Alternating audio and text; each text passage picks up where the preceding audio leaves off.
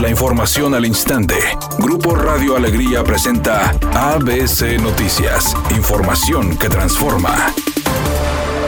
Nuevo León registró un nuevo pico máximo de fallecimientos en un solo día, al reportar el secretario de Salud en el estado Manuel de la O, 58 muertes a consecuencia del COVID para llegar a un total de 2.290 decesos por esta enfermedad. Por otra parte, dio a conocer 500 nuevos contagios del virus para sumar 48.473 contagios totales.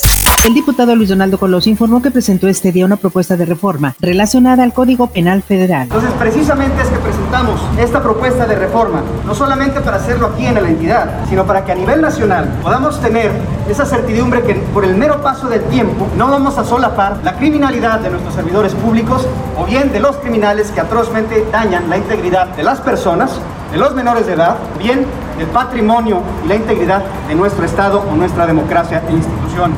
El director general del Instituto Estatal de los Adultos Mayores, Ramón de la Peña, pidió a la población ser cauteloso al realizar visitas este día con motivo del Día del Abuelo, ya que con relación a la pandemia de COVID se deben exagerar las medidas de seguridad sanitarias. Mientras a los adultos mayores les dijo que no se dejen llevar por la emoción de volver a ver a sus nietos, pidiendo que se sigan cuidando ya que la pandemia aún no termina.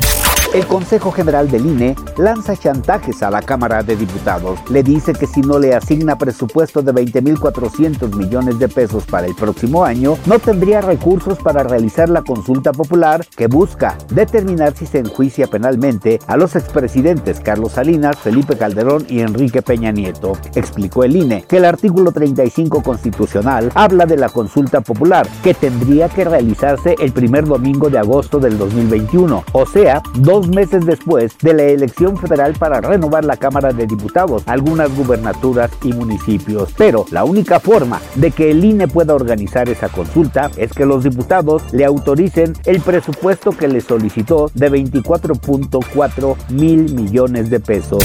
La canciller alemana Angela Merkel situó hoy como prioridad en la lucha contra la pandemia que los niños no acaben siendo los perdedores en la situación creada ante el regreso escolar, agregando que posibilitar su regreso a una actividad escolar regular es nuestro primer objetivo, el cual se produce de forma escalonada y de acuerdo a la práctica del sistema federalista.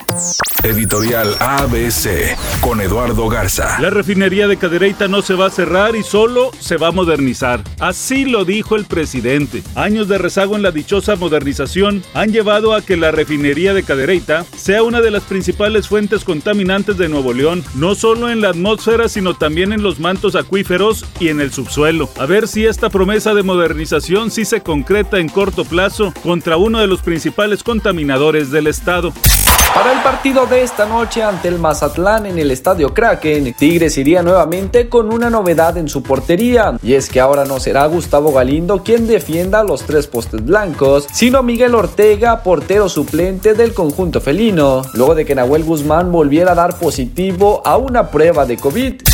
La cantante Lucero dijo que está muy sorprendida por la respuesta que ha tenido en las nuevas generaciones la retransmisión de la telenovela Soy tu dueña, en la que comparte el protagónico con Fernando Colunga y David Cepeda.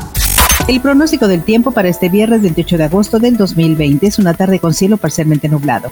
Se espera una temperatura mínima que oscilará en los 30 grados. Para mañana sábado 29 de agosto se pronostica un día con cielo despejado una temperatura máxima de 36 grados y una mínima de 24. La temperatura actual en el centro de Monterrey 36 grados. ABC Noticias, información que transforma.